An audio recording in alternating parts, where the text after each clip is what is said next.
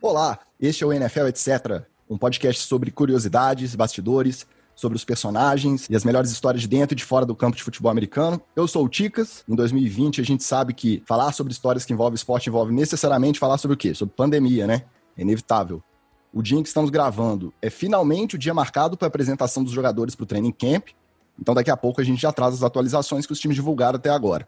Para começar a apresentar meus comparsas deste podcast, eu já intimo ele, decano dessa mesa virtual, o homem que já sabia quem era Damarino antes de assistir esse Ventura. Ele que é pai, atleta, jornalista, dançarino, chefe de cozinha, sabe-se lá mais o que, né, Wallace? O Wallace Matos, o nosso Wally. Diz aí, Wallace, a ideia é de começar um podcast de NFL num ano em que ainda não temos certeza se teremos temporada da NFL. É boa, muito boa ou é ótima? Tudo bem contigo? É fantástica. Aliás, é muito melhor do que a ideia de alguém que lá em 1996 resolveu torcer para o Miami Dolphins. Bom, de ideias fantásticas, vive a minha vida e, como você disse aí, a gente vai fazendo o que pode para se virar nos 30. Legal, já começou agradando a torcida do Dolphins. A torcida grande no Brasil já vai começar assim, em grande estima né, dos torcedores de Miami. E já no meu corner esquerdo está ele também, o arcabouço técnico, tático, científico deste programa. Ele que também é pai, também é dançarino, também é atleta. Não sei se é Masterchef, mas é psicólogo. Além disso tudo, é defensive end nas horas vagas.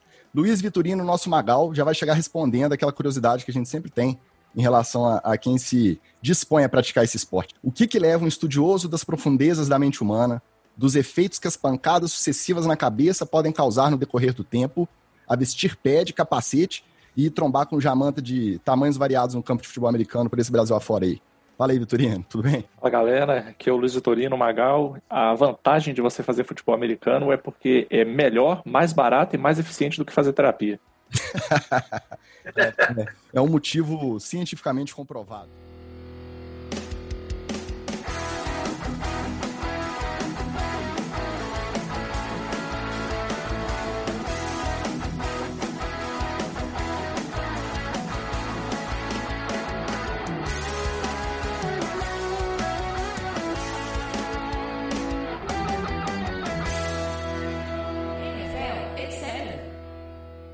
A gente começa os trabalhos e já vamos começar falando dessa situação em NFL em 2020, calendário ajustado, apresentação do training camp. A última notícia aqui tem 21 testes positivos. O protocolo em si ele está um pouco é, confuso, gerou muita polêmica e debate nesses dias aí, mas o, o que temos de pronto hoje é a apresentação dos 32 times, testes diários, precisam ter testes negativos sucessivos para poder começar a treinar e nesse embrólio a gente fica nessa dúvida se vai ter temporada e quais serão os termos da, da temporada para ser jogado, né, Wallace?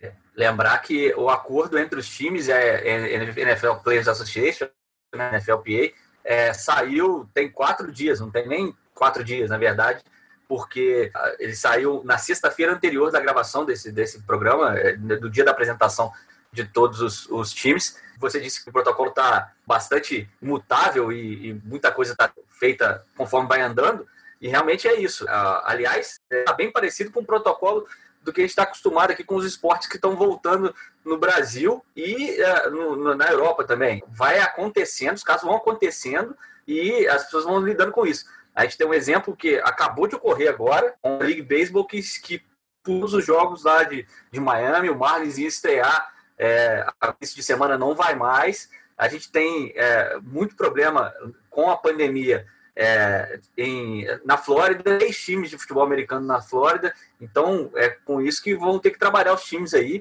Essa, esse freio de mão da Major League Baseball, embora, embora sejam ligas completamente diferentes, mas esse freio de mão que foi, foi puxado na Flórida pode afetar muito a temporada da que optou fazer um esquema diferente do da NBA. A NBA é, e a WNBA está tendo de bolha. Foi todo mundo para o mesmo lugar e eles vão terminar a temporada é, confinados. Mas os times de futebol americano e de beisebol é, vão manter as, as temporadas viajando, né, as, as, temporadas em vários lugares dos Estados Unidos vão ter que lidar com esses vários momentos da pandemia por lá. Então a gente vai ter muita notícia para poder falar sobre isso antes da temporada começar.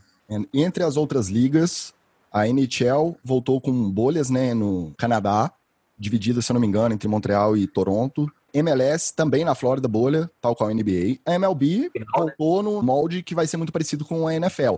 Né? Eles têm expectativa de cada time fechar a sua própria bolha, manter esse controle entre os jogadores, mas assim, é praticamente impossível porque eles estão convivendo com a família e você não tem como cercar um roster desse tamanho 100% de chance de não ter contato com alguém infectado. Cara, eu acho que todas essas decisões, elas sempre perpassam o mesmo critério que chama din-din, né? Todas as decisões passam por dinheiro. Não tem nada a ver com segurança, com esporte, com como é que vai ser. Tudo é questão de dinheiro. E, infelizmente, tem essa mentalidade de que se a gente tiver dinheiro, a gente resolve. Se botar é, a quantidade de dinheiro suficiente em cima do problema, ele resolve. E tem problemas, como é o caso da pandemia que a gente está vendo, que não se resolvem só com dinheiro. Então, assim, eu confesso que tem um lado meu de torcedor que gostaria muito que tivesse NFL, pra, até para a gente poder dar uma desanuviada, né, ter um, uma coisa para fazer. Se eu te falar que eu me animei com o Big Brother no início do ano, você imagina agora que a gente está confinado há muito mais tempo começar uma temporadinha aí não ia ser nada mal. Só que, se a gente for olhar de um, de um lado um pouco mais racional, a gente sabe que os critérios que eles vão usar para tomar decisão, infelizmente, não vão ser os critérios de saúde, de cuidado com os atletas, apesar que a NFLPA faz um, bastante pressão nesse sentido. A gente sabe que no fim das contas vai ser dinheiro mesmo, né? Então, assim, é, eu estou tentando olhar a situação, mas sempre tem que ter essa, essa questão do dinheiro em mente, né?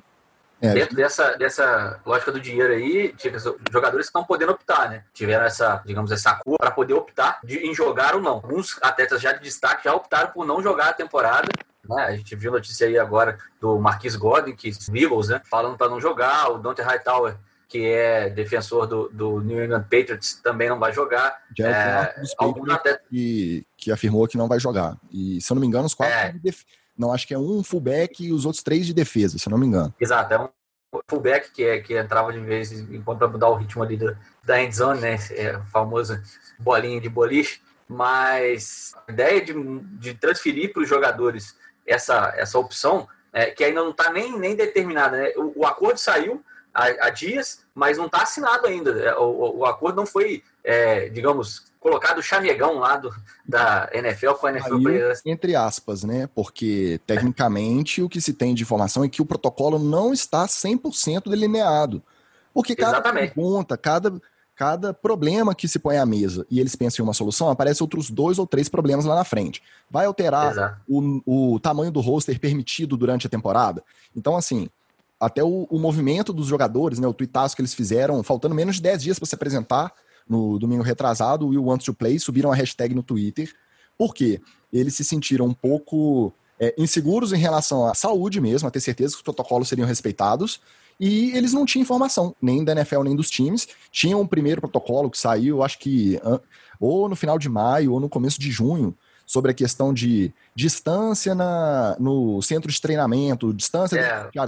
não poder trocar camisa. Cara, você está alinhado numa linha de scrimmage, tipo, colado no, no tanto respirando no, com o center ali. Quanto nos adversários, você está numa distância muito próxima e aí o protocolo diz que você não pode trocar camisa no final, porque e, então assim, a gente sabe que não é só a questão da saúde em si, a gente sabe que isso também tem a questão da mensagem que se passa.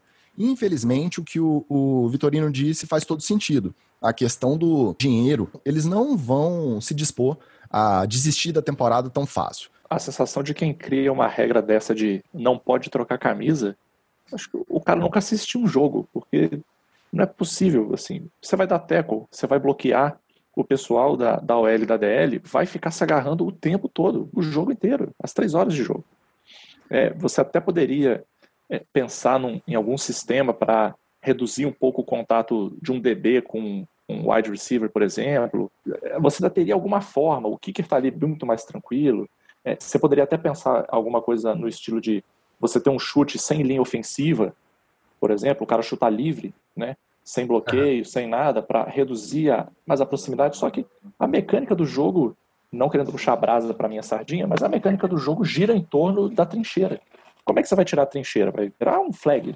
Nada contra o flag, mas não tem condição. A minha pergunta para você que joga é, é a seguinte: você acha que mesmo inconscientemente o fato desse é, da pandemia, do distanciamento, de toda essa pressão em relação ao isolamento e ao contato, à falta de, pode influenciar no, numa decisão de teco ou não? Ou você acha que na hora que o cara tá dentro de campo e o jogo tá passando por ele, ele entra no modus operandi de instinto mesmo de jogador e ele não, não vai se deixar levar por esse tipo de preocupação?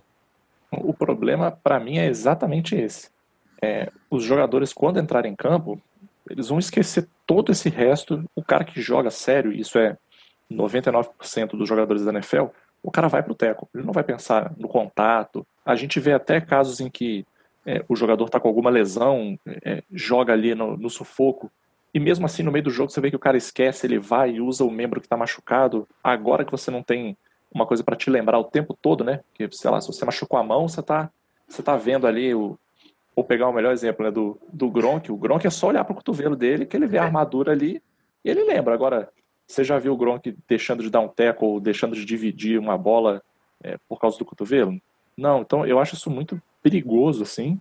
Eu acho que até a própria decisão dos jogadores de jogarem ou não jogarem também tem a ver com dinheiro, porque o cara não pode ignorar a etapa do contrato dele. Né? Ele está no início de contrato, ele está no final de contrato, ele está para renovar. É, como é que é a situação interna dele em termos de desempenho? Ele é starter, ele não é starter? Ele é bem visto pela CT, ele não é tão bem visto pela CT? Ele, ele é o Antônio Brown, ele não é o ele é o Antônio Brown, entendeu?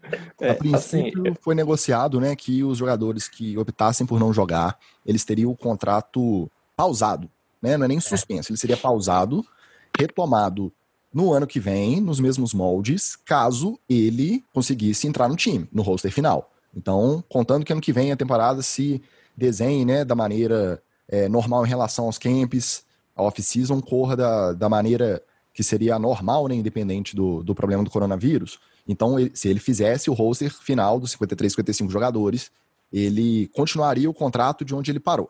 E no é, caso dos. E com remuneração, na verdade, um adiantamento, né?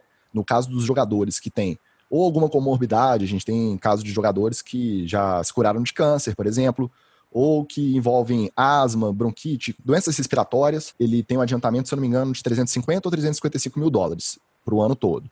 E o que é. opta, no caso do Donta Hightower dos Patriots, que a gente comentou agora, ele acabou de ter o primeiro filho. Então ele não é considerado um problema de saúde que o obriga a não jogar. Então, no caso dele, o pagamento para o ano que o time adianta é 150 mil dólares. Vamos falar, dizer que não é uma grana ruim, mas também para esses caras é uma grana que, é, para eles, é até dispensável. É, os contratos milionários, para eles, Aí seria até dispensável. No que o Vitorino falou, depende também qual é o status desse jogador, tanto financeiramente quanto no time. Porque o Hightower, é, pelos anos de liga, é veterano, já tá, não está em contrato de Hulk, já está em, em segundo, terceiro contrato, ele já tem um patrimônio que se amanhã ou depois ele achar que ele não vai se arriscar, não vai arriscar a saúde dele e da família dele, por conta de estar dentro de campo, entendeu? E levar é. vírus para um parente próximo, alguma coisa assim, ele já está com o patrimônio dele constituído. Isso sem falar nos rookies desse ano que tiveram a, a off-season né, podada, os camps é, cortados, e assim, vai ter gente que não vai conseguir entrar nos times no, no corte final do roster, mas ao mesmo tempo, no caso de afastamento por conta de testar positivo para Covid, vão se abrir oportunidades para undrafted players. Então, tem toda essa questão. É. E o, o, dinheiro. O interessante ele, disso ele é deve tomar tá, um, um, papel importante também. Está com muito medo, é, ficou com muito medo no início ainda, de termos uma temporada com jogadores que só os jogadores que precisam jogar. Por exemplo, as grandes que têm contratos maiores e que é, é, podem abrir mão da, da, da NFL, não quererem se arriscar. Por enquanto não é o que a gente está vendo. A gente viu o Brady se apresentar no Tampa Bay, a gente viu é, o pessoal se apresentando para os primeiros exames, né? No caso, agora são dois dias de exames para Covid-19 e daqui a pouco vai ter mais um terceiro dia é, de, de, confirmação desses testes. E algumas grandes estrelas não têm essa opção. É, é, até comentava aqui entre nós que o Dalvin Cook, por exemplo, que está no último contrato, no último ano de contrato dele, e poderia forçar, por exemplo, um holdout de, de, de training camp, não vai poder fazer isso, não, não tem essa peça para jogar. Ele apresentar, tem que fazer os testes e tem que fazer o camp, é, digamos, como uma forma de mostrar, ó, eu tô afim de jogar, eu quero um outro contrato, mesmo que não seja com Vikings, eu, eu vou querer um outro contrato, eu não posso é, é, abrir mão dessa temporada, é, como fizeram vários jogadores ultimamente, mas é, é assim, essa temporada vai ser toda esquisita, né? Não tem jeito. Não... Até porque tem, um, tem um, ponto que é importante, que é o seguinte. De todos os esportes, o mais difícil de você fazer um controle desse tipo é o futebol americano. A quantidade de atletas é muito maior, a quantidade de staff é muito maior. Então, é, tem coisas que a gente viu em outros esportes que, ah, você fazer uma bolha com jogadores da NBA, pô, cara, tranquilo, assim, o rosto é pequeno, né? Você precisa de menos staff ali. É, um time de futebol americano não tem como. É, você não tem, por exemplo, a vantagem de, não que isso seja um ótimo exemplo, mas o Flamengo jogou o Campeonato Carioca agora sem viajar. Ficou só no mesmo estádio. Na NFL isso é impossível. Isso não vai acontecer. Todo mundo vai ter que viajar. Então aí quando e aí quando você pensa de viagem de um time de futebol americano para outro lugar, cara, isso é uma logística absurda de quantidade de pessoas, de equipamento, é, e aí vai fretar avião e vai encarar aeroporto. E aí é esse ponto que até que a gente já falou. Gente... Você vai transitar entre estados que vão estar em etapas diferentes da curva. Né? Então vai ter estados que vai estar muito tranquilo, entre aspas, né? E isso, Tem outros estados que vão estar presença com... ou não de torcida nos estados, porque alguns liberaram e outros não. Aí a vantagem esportiva disso é, é enorme.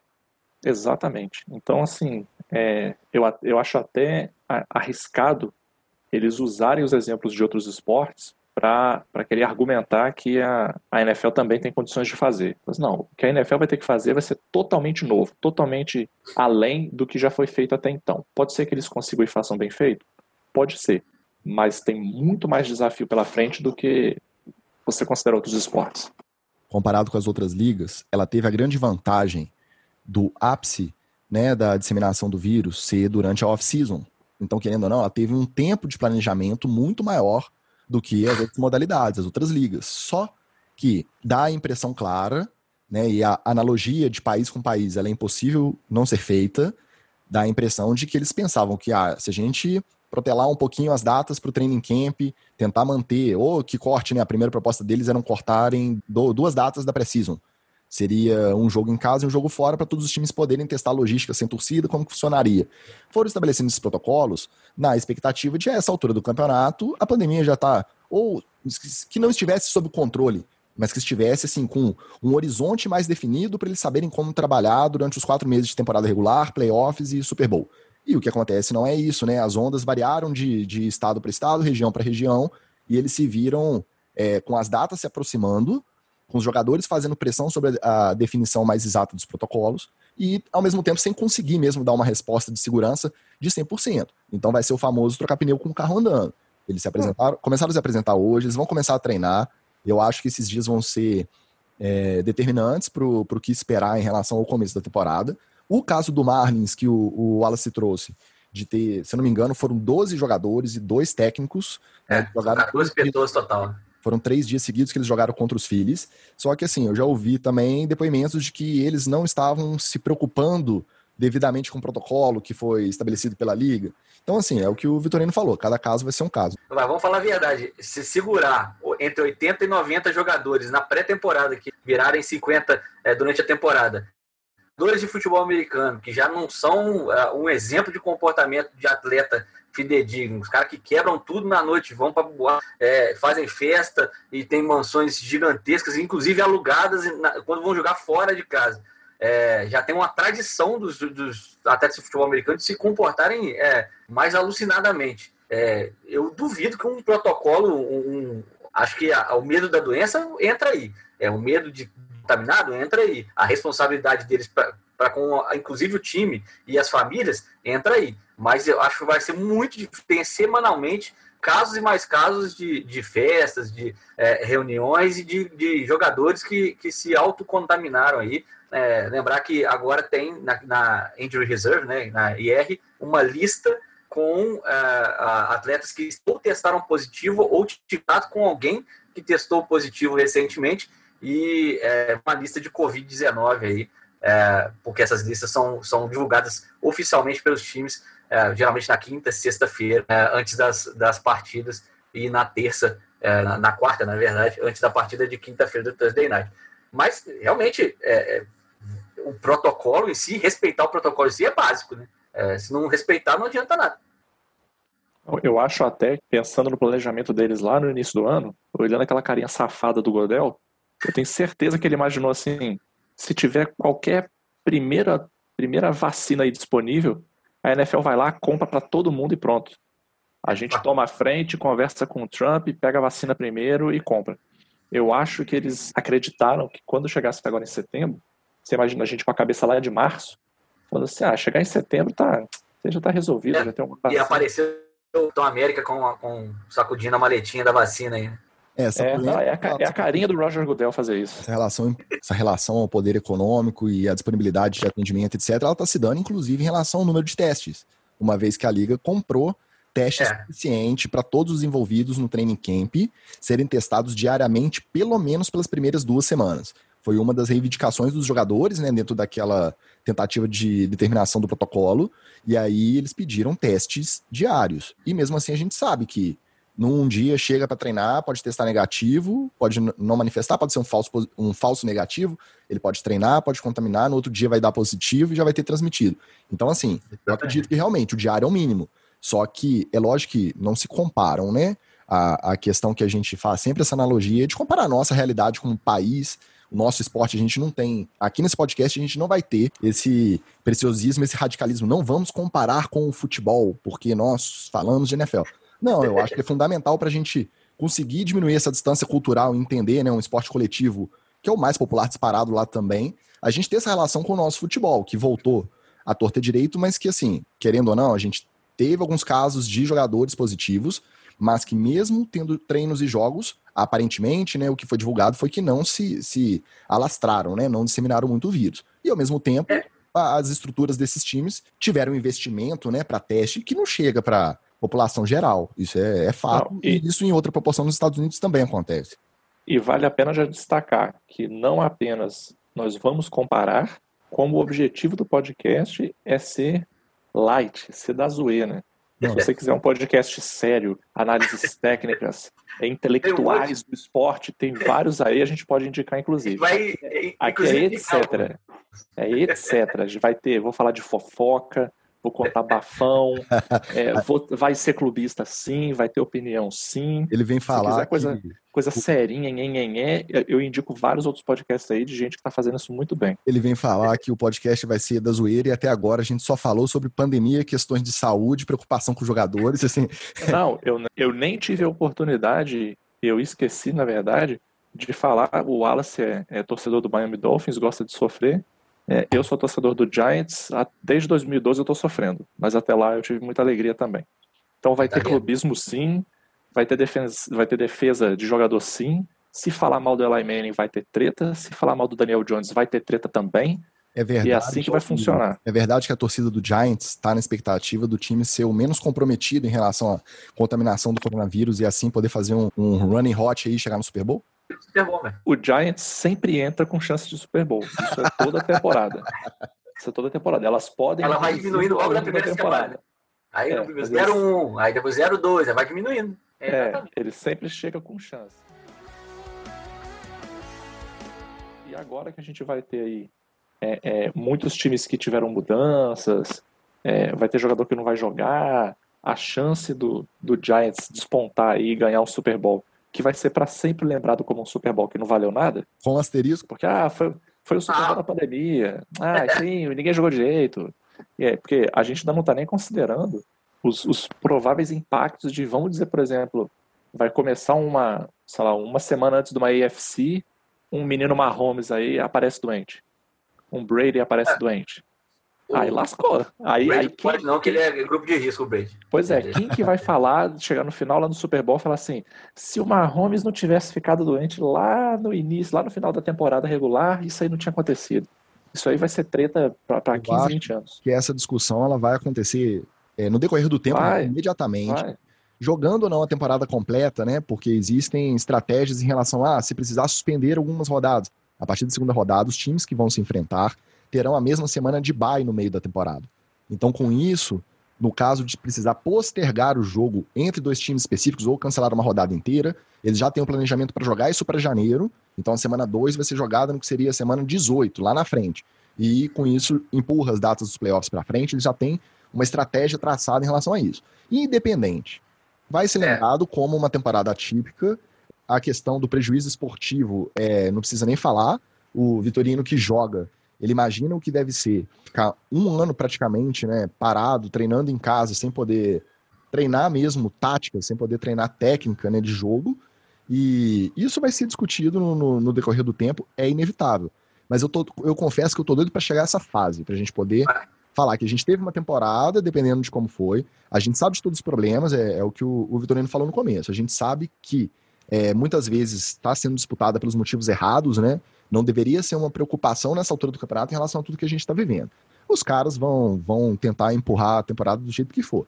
Então, assim, ah, cara, aí me desculpa. Se, se eu dissesse que eu não tô querendo que tenha, eu ia estar tá mentindo. Sim, a gente não, não Tá todo mundo doido pra ter. Pô, vou me dar esse. Me dar esse.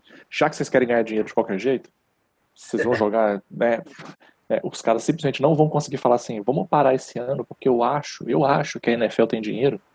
É, Até o velho do Cowboys que eu odeio, né? ele podia bancar um ano de NFL aí tranquilo. Isso é uma coisa. Assim, deixa, deixa que o pai segura essa conta aí. Essa questão financeira um também, ela pode interferir no caso dos jogadores que fizeram o opt-out esse ano, decidirem não jogar, voltarem uhum. no que vem e não conseguirem fazer o último corte para o roster da temporada, eles teriam é. que devolver o, o valor que foi adiantado esse ano. Porque aí o contrato, né, que foi pausado, deixaria de valer.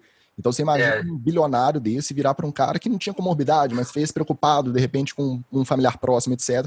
Virar e falar assim: ó, não fiz o time, entendeu? Lembrando que 60% ou 65% do total de jogadores ganha o, o, o salário mínimo, o piso, né, é. do, do, pagamento de jogadores.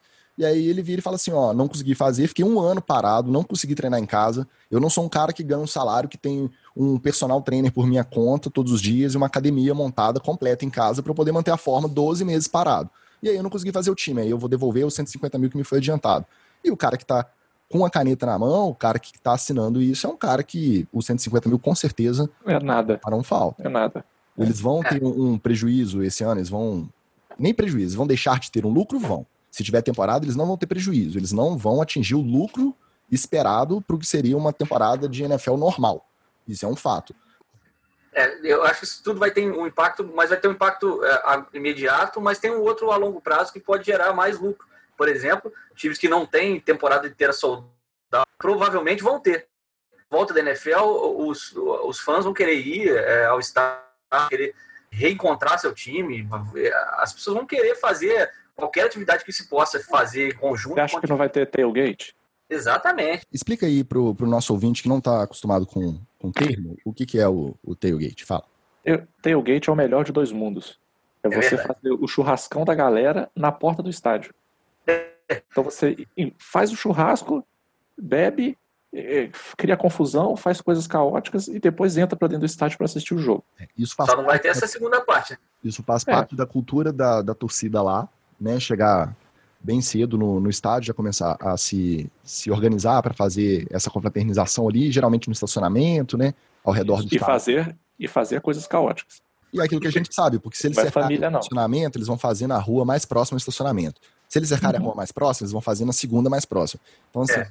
isso aí vai acontecer, dependendo do estado, né, dependendo do, do, lugar. Talvez eles nem venham com, com um braço tão forte para evitar, mas isso pode ser um fator de, de disseminação do vírus, sem dúvida. Né? Com certeza. É isso é, é algo que já está aguardando, inclusive porque a temporada volte. A outra coisa é dentro de campo, né? Porque sem a torcida, sem os estádios é, é, cheios e tal, você vai poder observar um, um, jogo de futebol americano um pouco mais igual nos audibles, no, nos, nos QBs mudando a linha ali é, na hora do, do, logo depois de fazer, é, de montar a linha né, de scrimmage. Então, é, vai ficar bastante interessante ver o, o, os experientes jogando fora de casa, fora do seu campo, é, experientes, e os novatos é, tendo tempo para poder aprender e se adaptar a sistemas. É, até estava comentando é, ontem que os segundo-anistas, no caso, eu acho que são os QBs que vão mais ter vantagem nessa aí, porque eles entraram numa pedreira danada no ano passado,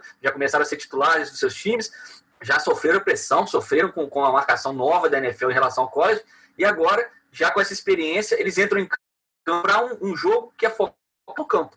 Ele não tem o, o, o centro de link field inteiro cabeça dele, ele não tem é, é, é, o, o Superdome todo vaiando ele e ele sem conseguir se comunicar. É para ele a pressão é tanto contra quanto a favor, né? Tanto jogando em casa. Exatamente, ele também não tem ajuda, né? Um estádio com 90 mil pessoas, mas assim, apesar de que dependendo do, do histórico dele de college, aqui a gente não vai falar de college, tá? É importante a gente apesar do Wallace adorar college futebol, a gente não vai falar de college aqui, mas enfim. A gente pode falar mal um pouquinho. Muitos deles lideraram times em ótimas campanhas, acostumado com um estádio cheio com 90 mil pessoas. Na NFL é outro nível, porque a gente sabe que o, o, o grau de exigência é, é diferente, né? Ele é muito específico do, da prática do futebol profissional. Mas... E a velocidade é outra do jogo, né? O, o, o defensive end, o, o defensor que vai atrás do, do, do QB, ele chega muito mais rápido do que no college. Eu imagino que você jogar num centro de link field sem a torcida para conseguir fazer uma mudança de no, no huddle ali e mudar a jogada seja muito mais fácil do que com torcida gritando naquele nível de. Mesmo que você vá mal, vai ser um asterisco eterno. Mesmo é. que algum QB, algum segundanista aí tenha uma temporada ruim, o cara vai ter um monte de asterisco aí para usar. Ah, mas a preparação não foi igual, a dinâmica do jogo estava diferente, tinha pressão da doença e tal. Então, assim, é, é, eu, eu, concordo com o Wallace nesse ponto aí. Para os segundanistas vai estar tá muito melhor o contexto. Assim. É interessante silêncio, pensar no, no, no, no, segundo anista. Mas o que, que vocês acham do, dos rookies? Vocês acham que vai ser decisivo esse tempo a menos de treino, principalmente os treinos específicos para rookie, que foram totalmente podados nessa off-season, né? E aí você vê um Tua no o lugar de fala do Wallace, né? Tua ou Fitz? Quem começa a semana? Tua, em Tua, we trust.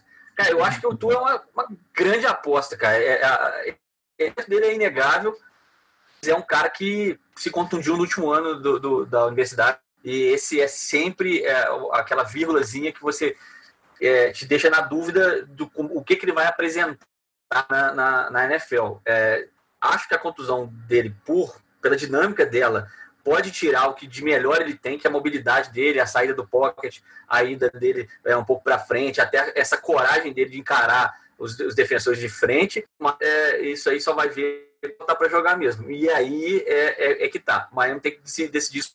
É, com o Hulk, você não pode ficar enrolando, e ainda mais um time que está devendo tem muito tempo, desde os anos 2000, por exemplo, que Miami é uma boa campanha. Se, se não tiver, se não rolar, tem que cortar logo e já partir para uma tancada magistral para o ano que vem no draft completar o elenco. Miami é um caso muito específico, porque nosso Fitzmagic já conhece a cultura do time, já conhece o playbook, jogou ano passado, então, Jesus! O Tua tá chegando, então já tem alguma estabilidade. O caso do Chargers é um pouco livrai-me, Livrai-me desse mal, ó Senhor. O caso do... Magic na segunda temporada, não. o caso do, Char do Chargers é um pouco pior. E Justin Herbert de rookie, de Taylor contratado de FA. Então, assim, são é. dois, né? Apesar de ter uma já bastante experiência na liga, você vai ter Mas o playbook é novo para os dois, né? Pra decidir. Isso. E no Patriots, quem é o Stevenham? Quem começa a semana 1? Cara, o Patriots vai. O Patriots, acho que de todos esses que a gente falou aí, né? Do Dolphins, do Chargers, é, o Patriots leva uma vantagem que eu particularmente não gosto de admitir nem de tocar nesse assunto, mas tem a mão do Belichick, né? Então, se tem uma coisa que você pode ter certeza que, independente de quem começar, se for o Steedham ou se for o Cam, ou se ele arrumar alguma outra pessoa aí, porque do Belichick eu não duvido nada, você sabe que o cara vai começar fazendo o serviço direito. Ele pode não brilhar, mas ele vai começar fazendo serviço direito. Você não vai ver aquelas aquelas estreias que você vê em outros times do cara entrar e lançar duas, três interceptações no primeiro jogo, é, errar playbook, isso aí no, no Patriots você não vai ver. Mas você concorda é, é, é que isso vai vir em segundo plano, assim, em relação ao desempenho, vamos pensar na temporada inteira disputada, em relação ao desempenho desses times. Os times que mantiveram a base, que mantêm uma cultura forte, que tem um técnico comprovado, esses times mais tradicionais, eles saem na frente dos times que tiveram mudanças radicais, é, QB novato, esse tipo de coisa. Mas isso ainda vem em segundo plano em relação aos times que vão sofrer mais com o afastamento de jogadores por conta de Covid? Eu ainda acho que sai na frente, mas não sai tão na frente. Uhum. Porque a gente sabe que tem alguns caras na liga, não são muitos, mas tem alguns caras na liga que eles conseguem montar o time e deixar amarrado já para o primeiro jogo. O Belichick é um desses caras. É, e eu acho que a presença do, do Brady no Bucks vai ter um efeito semelhante também.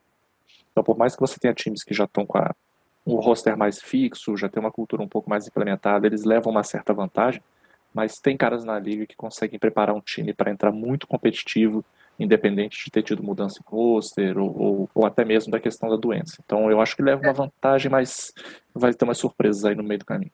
Essa temporada já ia ser doida porque a gente teve uma troca importante, né? A gente teve investida grande em, em, com instituições, com, com franquias que a gente não esperava. Essa saída do Brady para o Tampa Bay é algo é, que pegou todo mundo de calça curta. Coloca o, o, o Bucks na, na, na, jogada, a ida do, do Gronk, coloca, deixa, enfraquece um pouco uma das grandes é, tradições do, do, futebol americano, que é o Patriots. É, eu, eu não tô com essa certeza que o Belichick vai conseguir, vai querer, na verdade, acertar o time. De repente vem com a Tambi, é, olha o que o que é Newton no, no, no, training camp, vê que ele não vai dar nada mesmo, não vai, não vai desenvolver mais o futebol. Ele desenvolvia antes, não tem jeito, né? ele tem que virar outro jogador, é, mas não vai conseguir, nem com, com a, o, o, braço dele poderoso, vai conseguir levar o, o, o para frente e aí desiste de uma vez, sem, sem muitos jogadores da defesa, que já é efeito da, da Covid-19, e é, outros, outros contenders, né? outros, outros times para a luta, para a briga pelo título lá no Super Bowl no final. É, Kansas, obviamente, manteve a base, mantém é, é, o Mahomes e, e, oferece um contrato para ele praticamente vitalício.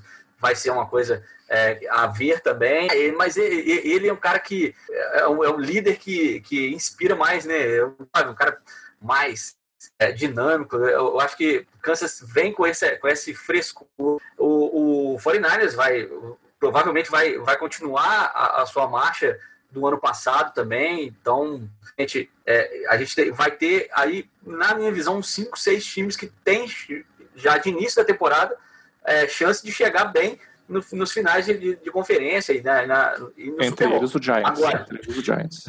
Agora, é isso que eu ia falar. É, agora, colocar um Giant na, nesse contexto, pegar o Miami e colocar nesse contexto, já é muito o Daniel difícil. Jones, o Daniel Jones é segundo anista.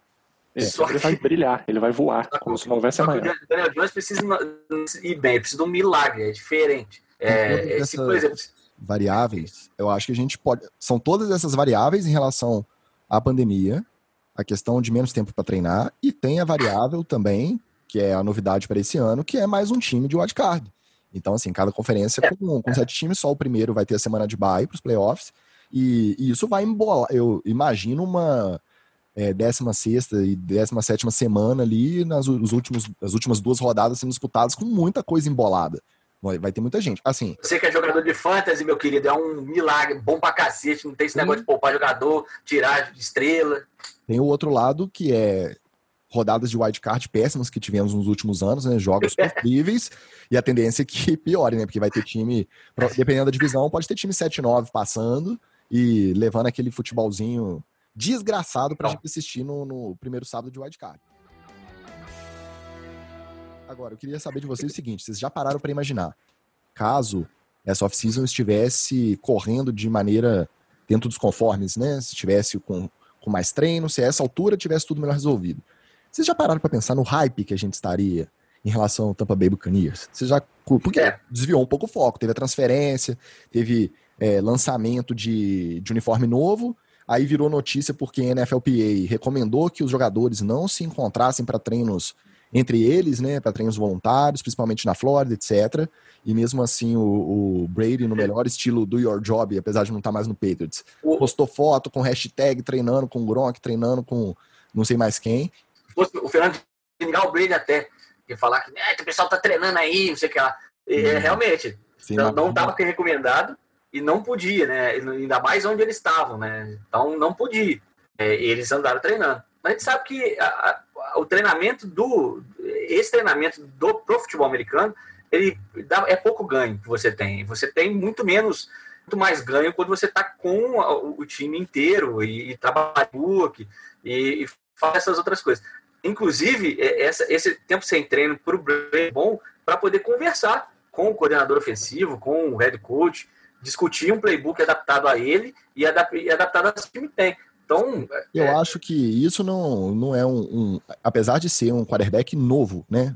Novo porque acabou de é. ter um time, não novo de idade, obviamente. É. um dos caras novo mais... não, é grupo de risco. Ele não é o braço mais forte, ele não é o cara mais atlético, ah. mas ele é uma das mentes mais brilhantes que já jogou futebol americano. Então, assim. A gente é, sabe. É, a ida do Gronk para lá é, é exatamente é, é, é, jogar a bolinha de segurança no Gronk, é um pouquinho mais fundo quando precisar. Sim. E, é, Administrador de jogo igual o Brady não tem. Então, assim. Slot direto e uma bomba de, lá de vez em quando. De como andar a temporada, é, vai ter a comparação Patriots e Bucks o tempo inteiro. Isso também vai ser inevitável. O Bruce Arians não é novato O Bruce Arians não é um cara ah. que começou hoje na liga, então é um cara que vai, vai, saber explorar a qualidade do que ele tem na mão. Ele tem um corpo de recebedores assim absurdo. Eu não sei se o Brady vai ter braço para fazer a bola chegar nos caras. Não, mas eu acho que tem uma separação que é tipo top da liga. Do, do Tampa Bay esse ano pode ser a Silmeira. Porque o Brady, ele é muito, ele, ele é muito fiel aos recebedores dele, né? É, então, assim, o slot era o Edelman, é, se, ele precisasse da, da, da, força física era o Gronk, e o, o, de fundo sempre variou, e ele era muito fiel. Só que, por exemplo, só, só de recebedores de o, o Tampa Bay tem três. Então, e aí? Como é que chega? Como é que distribui nesses alvos aí direto? O Brady já não tem mais braço para poder ficar mandando duas, três bombas por, por quarto. Então, é, pode ser uma questão isso. Apesar da, do Brady não estar no auge da forma física, mas concordo com o Atas que nesse tempo que eles vão ter de preparação, eles vão mudar o sistema de jogo para adaptar para o que o Brady precisa. Então eu acho, inclusive, que a gente vai ver muito menos essas bolas em profundidade. Eu acho que a mentalidade de ataque vai mudar para ser um pouco mais conservadora, um pouco mais de bolas de segurança. E nessa disputa de recebedores, a minha sensação é que eles vão deixar o pau quebrar. Você quer ser o recebedor principal do Brady? Dá teus pulos aí, faz teu jogo. E se ele gostar de você, vai ser você que vai mandar a bola. Se ele não gostar, você vai ser o Rugan do, do Bucks, né? Vai ficar ali, tá no roster, vai receber umas três bolas por ano e é isso aí. Vocês concordam que os treinos correndo de, de forma mais natural, o hype estaria insuportável a essa hora. Só que tem um yes. cara, tem um cara que não entra no hype, e o cara que tem lugar de fala para falar de Bucks então, vou trazer o depoimento de um torcedor antes do Bucks ser modinha, tá? Já torcia por Tampa Bay. Então, vamos ver o que, que o nosso amigo Vitor Tchê tem a falar sobre a expectativa dele para temporada. Fala, galera do NFL e etc. Aqui quem tá falando é o Victor Tchê, torcedor do Bucks, meu Buckzão que é gigante, diga-se de passagem. E para falar dessa temporada, cara, eu vou, vou contra a maré aí, viu? Eu vou contra a maré, porque torcer pro Bucks já é foda, pô. Torcer pro Bucks é, já tenho tido ataque cardíaco nesses últimos anos todos. Imagina agora com esse tanto de gente zicando a porra da temporada, entendeu? Então, eu acho que o Brady lá vai apanhar mais mala velha com essa nossa OL, mas eu tenho ainda esperança sim de que a gente vai pegar um playoffzinho. É, e fica de olho aí, a galera tá falando muito do nosso, nosso ataque, nosso ataque. Realmente, a gente tem peça muito explosiva no nosso ataque. Mas vou abrir aí pra galera ficar de olho na nossa defesa, hein? Nossa defesa que é o real sleeper desse time aí que vai assim, se esse time for para algum lugar, e algum lugar eu digo playoffs, vai ser por conta dessa defesa, hein?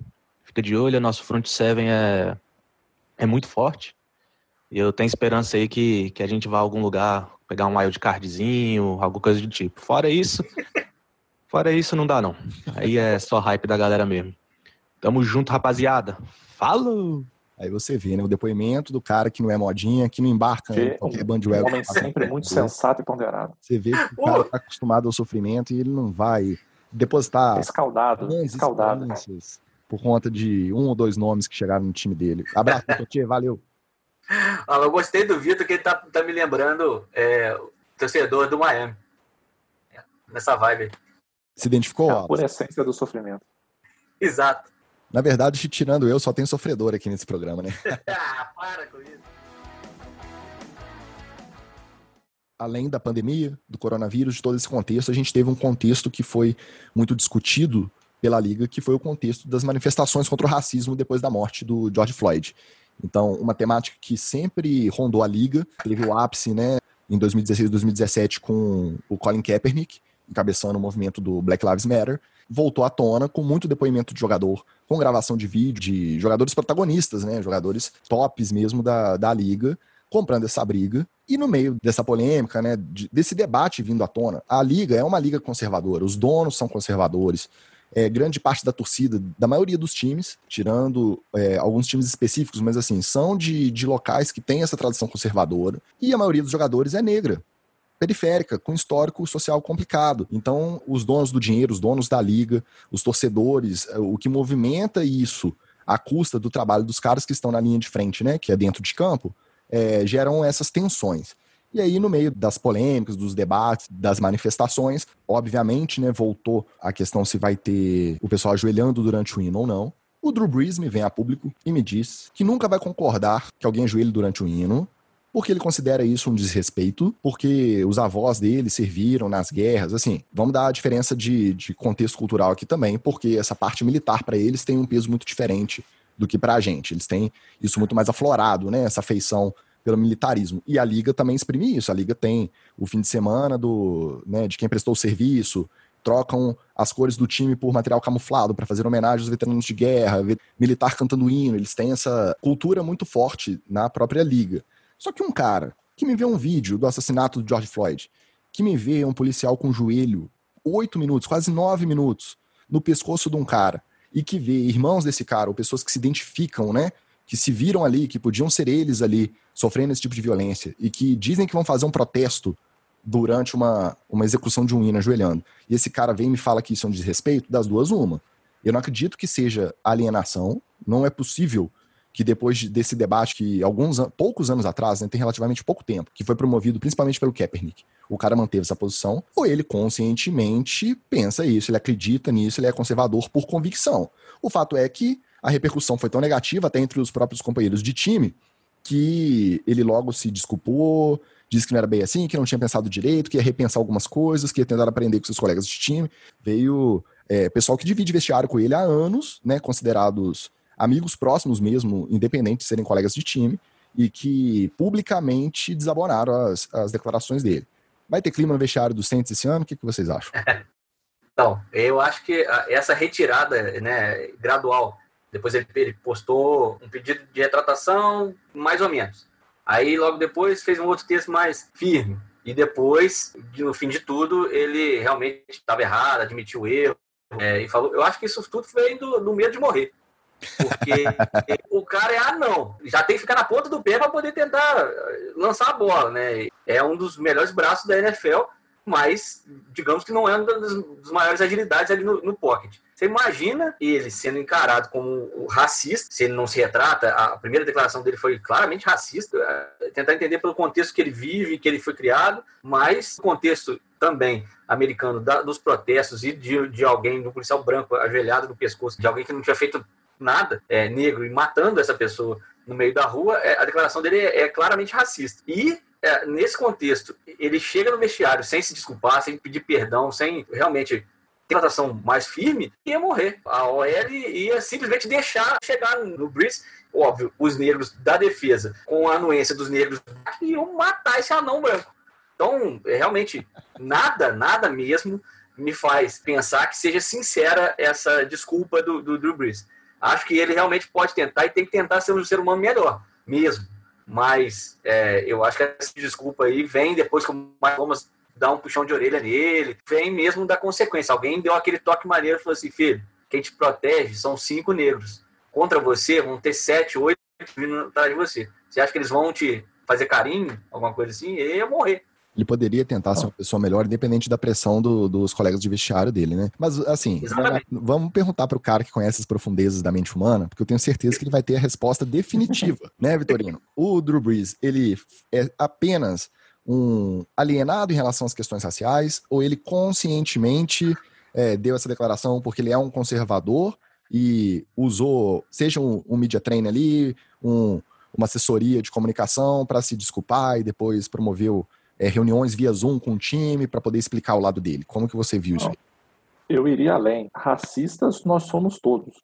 E a gente foi criado numa sociedade que é estruturalmente racista. Então, todo mundo é racista. Quem está ouvindo não está vendo, mas é, nós três somos brancos, né? Então também nós somos frutos de uma série de privilégios que a gente teve, porque a sociedade é assim. O Drew Brees, ele também está nesse meio. Só que eu acho que o, o, ponto principal dele aí foi mesmo o conservadorismo, assim, porque não teria problema nenhum, como a gente teve outros exemplos de jogadores brancos que é, se posicionaram a favor do movimento, sem querer tomar o movimento para si, né? entendendo o seu lugar de fala dentro do movimento, mas apoiando. Eu acho até que houve uma certa uma certa dose de hipocrisia geral, assim, porque lá na época do Kaepernick, o Kaepernick já dizia essas mesmas coisas, ele nunca, ele nunca misturou a questão de desrespeito à bandeira, de não gostar de ser americano, ele nunca trouxe nenhuma dessas questões. Ele sempre deixou bem claro que era simplesmente uma forma de levantar uma discussão sobre a violência, sobre a violência estrutural que acontecia contra os negros e que acontece. Então, por um lado, eu acho até um pouco hipócrita do pessoal que agora apoia e fala, porque lá em 2016, 99% desse pessoal ficou quieto. Na hora de comprar a briga, né? Na hora de comprar a briga e ficou quieto de novo pela razão econômica. Ninguém queria botar o seu contrato na berlinda para lá, vou ajoelhar também aqui, o que, que vai acontecer comigo? Né? Se eles fizeram o que fizeram com o Kaepernick, foi um cara que tinha levado o 49ers para o Super Bowl, é, e sinceramente, assim, poderia ter ganhado aquele Super Bowl, inclusive, só que enfrentou uma defesa muito boa e que teve um ano para entender esse sistema de read option. Então, mas foi um cara que não levou o 49ers para o Super Bowl à toa, ou, ou na sorte, né? um cara incrível em termos técnicos, um excelente jogador, uma visão de jogo fantástica. O cara colocou o contrato dele na Berlinda, tanto é que ele perdeu o contrato dele, né? ele foi marginalizado da liga. Apesar disso, não parou de lutar, porque as pessoas tiraram um pouco o Kaepernick do radar, mas eu particularmente eu sempre gostei dele. Desde 2016 eu continuei acompanhando ele, ele nunca parou. Ele criou o I Know My Rights Camp, então ele fazia camps para crianças é, é, pobres e falava sobre essa questão dos direitos delas, de como se posicionar, de trazer essa questão de consciência racial, de violência estrutural. Então, ele continuou fazendo o trabalho dele, mostrando que ele acreditava naquilo e, paralelamente, continuou treinando, continuou mantendo a forma física, porque ele gosta de jogar, ele sempre quis jogar e nunca escondeu isso de ninguém.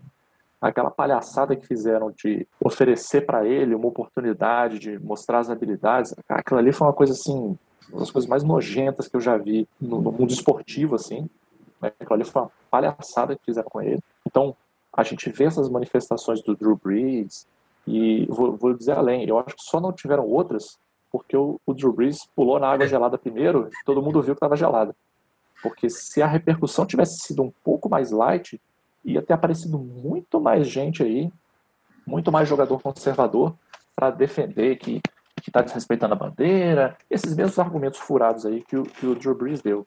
Eu gostaria muito de voltar a ver o Kaepernick jogando, não acho que isso vai acontecer, mas gostaria, no mundo ideal. Você acha que não vai acontecer mesmo numa temporada que pode ter dois ou três quarterbacks de um roster afastados ao mesmo tempo por conta de, de Covid? Eu acho, eu acho que não, porque desde 2016 você tinha em quaisquer das temporadas, tranquilo, tranquilo, sete, oito quarterbacks que você poderia demitir e botar o Kaepernick e esses caras eram starter.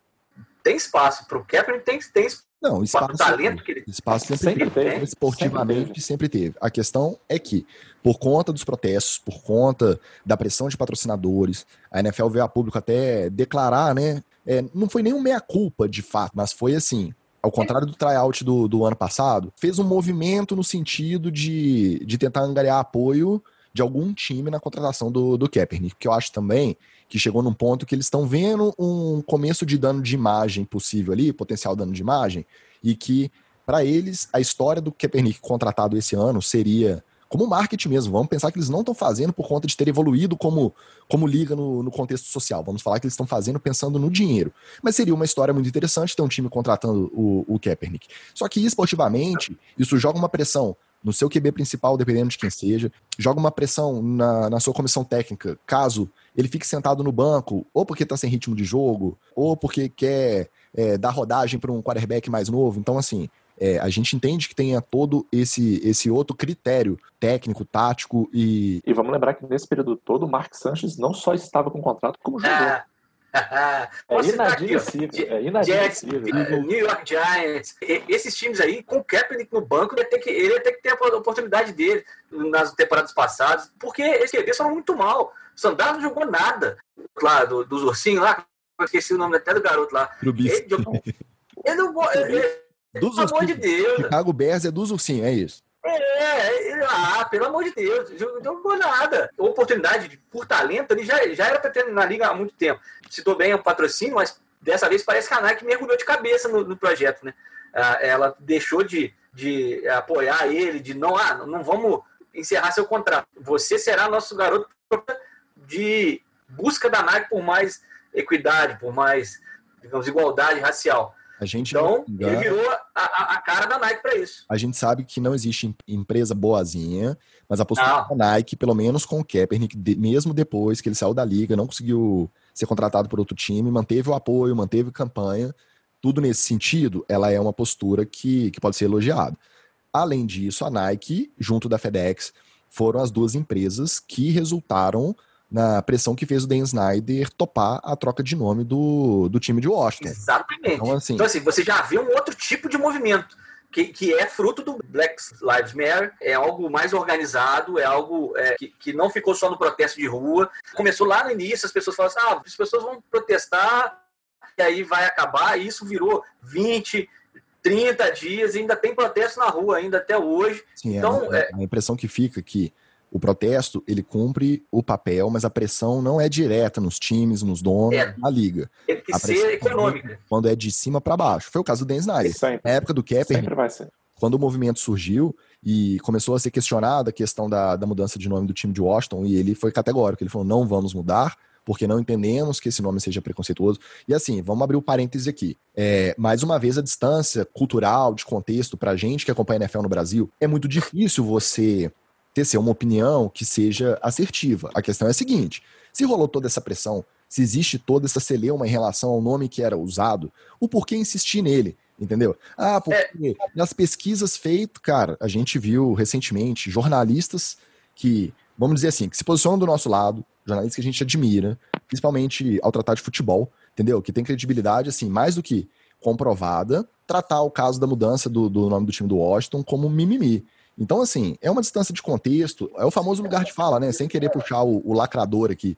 Mas a questão do lugar de fala é muito difícil. Se existe todo um movimento que chegou aos patrocinadores do time, falando que deveria mudar o nome do time, como que a gente vai traduzir isso aqui pra gente como simples mimimi? É muito complicado, né? E o Washington fez esse, esse movimento, decidiu mudar o nome, tá com o nome provisório, né? Então, é. durante essa temporada, o Washington vai Bastante ser. Bastante criativo. O Washington Football Team então, assim, nível de criatividade do, de quem desenhou a logo do é. Cleveland Browns.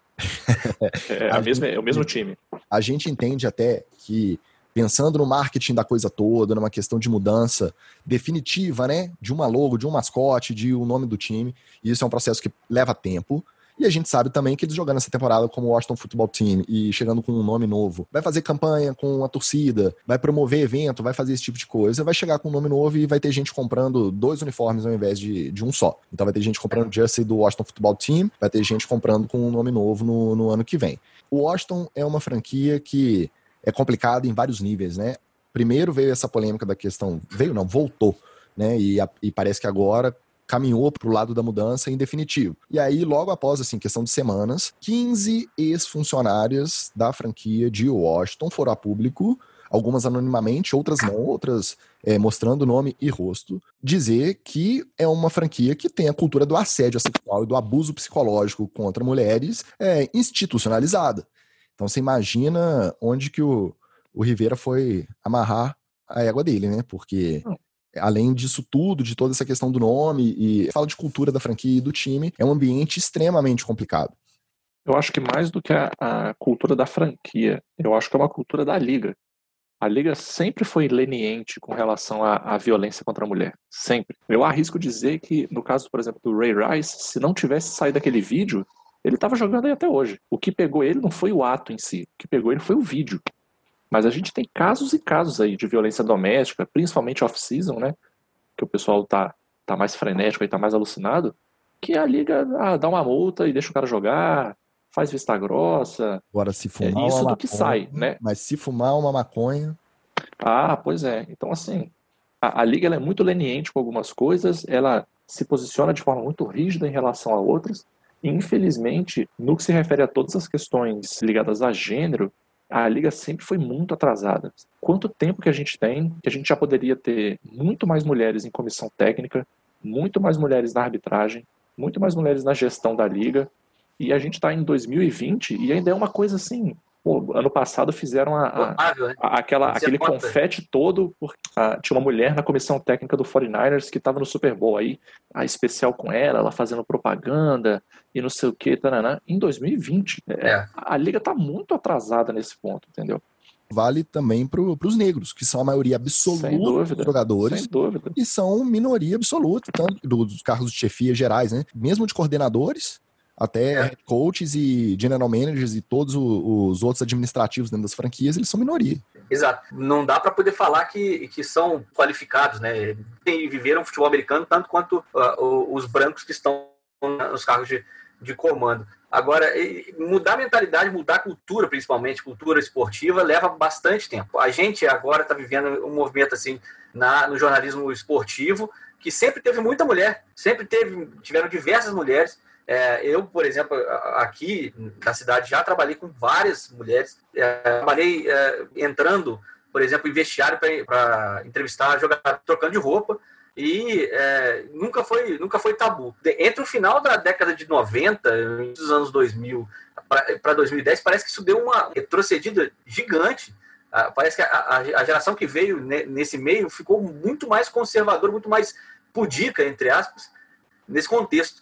E eu imagino como isso deve ter Estados Unidos, que depois do, do 11 de setembro, é, essa paranoia toda e o conservadorismo, os republicanos assumiram uma, um protagonismo gigante, volta aquela, aquela verve beligerante americana que não terminou nunca, mas que deu uma arrefecida lá no governo Clinton. Então isso vem, isso é um, uma, um contexto de país também, isso não é só contexto social e que os movimentos é, progressistas estão exigindo e aí agora firmando mais espaço. Né? Assim, parece que é, é uma bandeira mais, mais universal que aí não quer, quer dizer se você é de direita, se é de esquerda, se é democrata, se é republicano. É, isso passou a ser algo mais humano, né? É, acho que a, a, morte do George Floyd, é, esses movimentos é, pela igualdade, nesse contexto, e aí a, o esporte vem com, como marca, como grande impressão digital disso, vem com essa com essa responsabilidade de mostrar ao público de que essa, essa variedade, essa, essa diversidade, ela tem que estar representada ali no seu time de futebol americano, ela tem que estar, ali representada é, é, no seu, no, na sua organização, e aí os fãs que estão mais perto, eles começam a exigir isso também, só que aí eles descobriram um caminho, que não adianta base de fã toda pedir, eles têm que pressionar o patrocinador, porque o dinheiro que importa, o que importa é o dinheiro, então essa base tem que fazer pressão é na Nike, é na, na FedEx. Aí você imagina se esses grupos resolvem, em conjunto, fazer uma pressão mais organizada e até mesmo, em alguns casos, fazer boicote puro e simples, assim, né? Aí esse é um pesadelo, né? Vocês não vão apoiar? Beleza, a comunidade negra americana não vai mais comprar produtos da sua marca. Cara, rapidamente eles mudavam, porque infelizmente foi o que a gente falou lá no início. O critério de decisão é meramente financeiro meramente. Se alguém botasse planilhas para os caras e falasse assim, ó, se a gente trouxer o Kaepernick, mudar o nome do Redskins, é aumentar 50, 60, 70% aqui a quantidade de mulheres na comissão técnica tal, a gente vai ter um ganho X. Cara, no dia seguinte os caras estão planejando e implementando isso, entendeu? Infelizmente é. Sim, eu acho que isso não é uma evolução linear. Tem ah. passos atrás, é, esses recuos, né?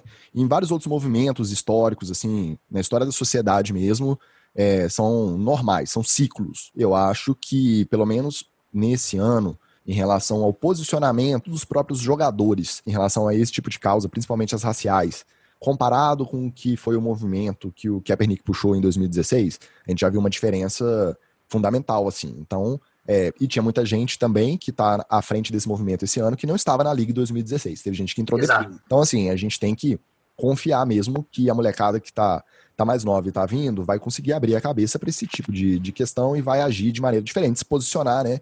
Mais firmemente em relação a, a esse tipo de situação. O que demonstra a importância do que ele fez em 2016. Sim, Porque talvez, favor, né? talvez é, é, é, esse processo que tenha começado a despertar e feito a mesa, digamos assim, para esse jantar acontecer agora.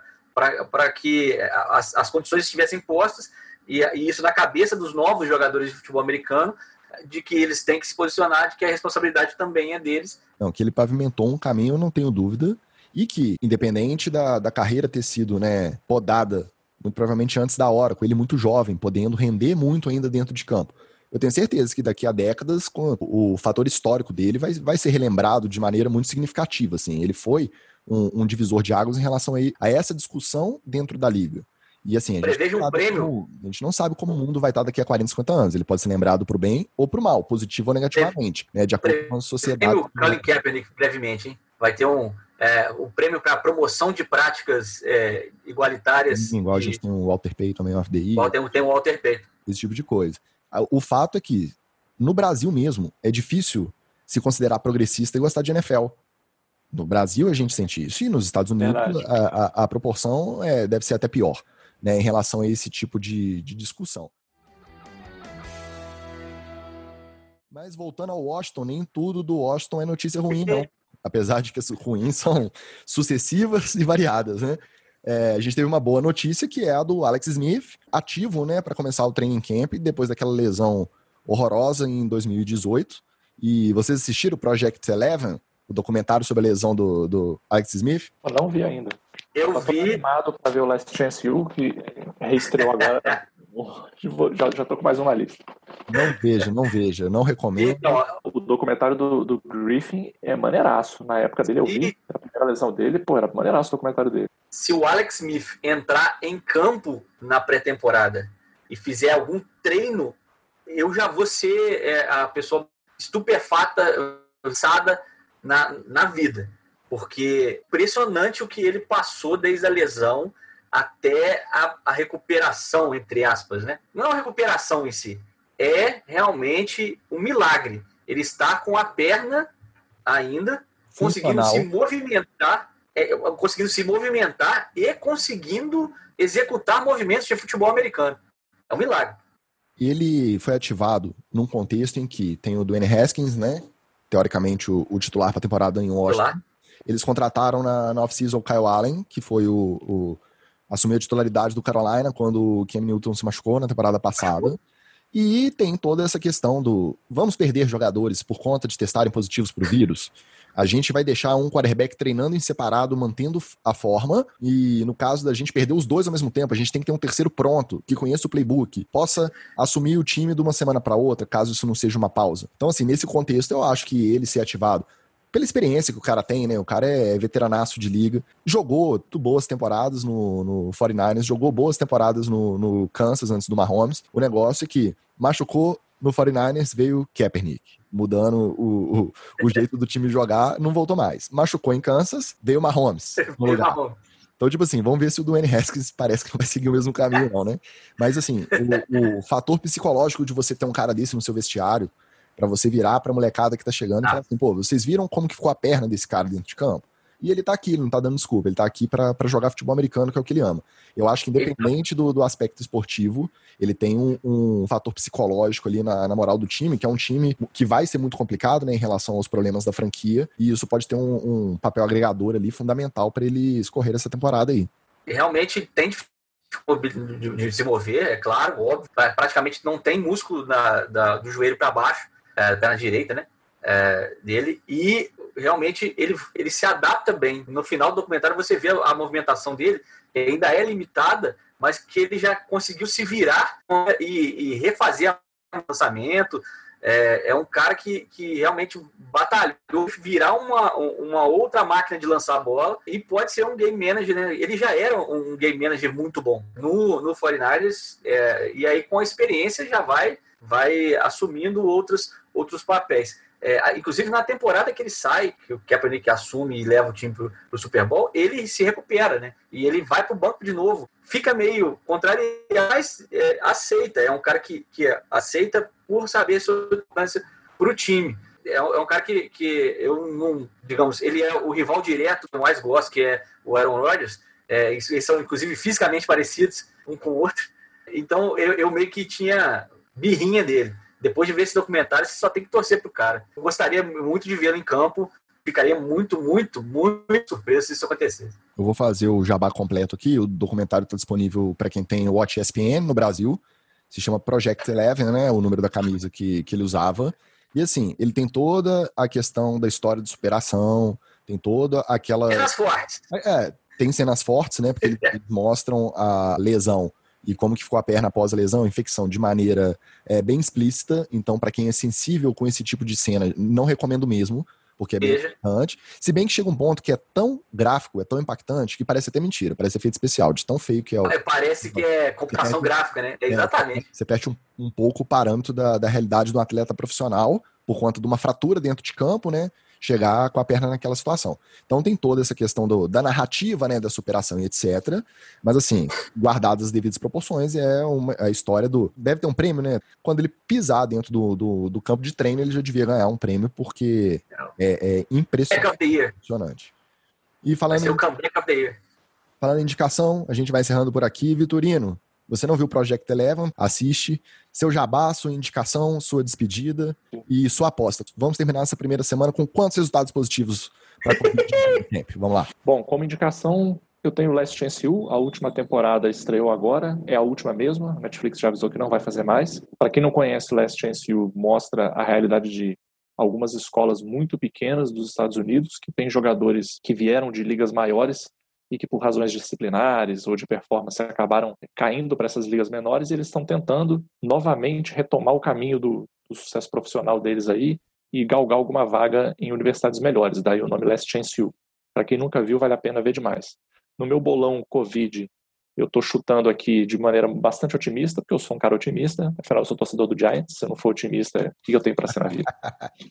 Eu acho que a gente vai trabalhar aí na casa dos dois dígitos até outubro, e de outubro para frente a gente deve ter três dígitos aí. Eu não sei se a gente chega ao final da temporada, eu quero muito que chegue, mas conhecendo o Roger Godel como eu conheço, ele vai chegar no final da temporada de qualquer jeito, a não ser que a situação fique totalmente impossível de gerenciar. Mas eu acho que até se ele conseguir formas de pegar jogadores undrafted, free agent, vão catar gente aí de onde for possível para poder conseguir terminar uma temporada. Se for para fazer a maquininha de dinheiro continuar rodando, o Godel tá lá. Senti uma esperança aí de chamar jogador aqui do Brasil, hein? Ó. Senti uma esperança aí. Para eu jogar aqui no Brasil já tá difícil. Que dirá. Tô com quase 40. Mas se quiser um, um garoto da água aí, é nós. Vai, Wallace, sua aposta e seu até mais. Então, até mais, galera. É, fique ligado, a gente vai atualizar sempre aqui as informações e buscando o diferente para vocês. Se liguem na pré-temporada do Miami Dolphins, que vai parecer um Big Brother aí, porque a comunicação do time está preparando novos produtos. É, no Bolão Covid, baseando no meu time, que já tem quatro na lista de Covid de suspeitos ou é, diagnosticados, se a gente colocar, multiplicar esses, esses aí pelos 32 times é, e mais é, extrapolar esse pelo um pouquinho, só um pouquinho mais, só um pouquinho, umas 200 primeira, primeira leva de teste. Aí depois vai depender de quantas festas eles vão dar, quanta, quantas máscaras eles vão usar. Na representação do Miami, já tinha máscara no queixo, já tinha é, jogador chegando em cavalo, tá? teve de tudo. Foi gracinha para todo lado. Jogador de futebol americano é tipo um crianção de mais de 100 quilos. O protocolo, o protocolo provável não vai ser respeitado. Então, se não respeitar o protocolo, não a temporada não vai rolar. Então, eu coloco em xeque essa temporada acontecer, rezando para que tenha, mas ainda acho que é, eles vão rasgar literalmente o protocolo. Pessoal, ficamos por aqui então.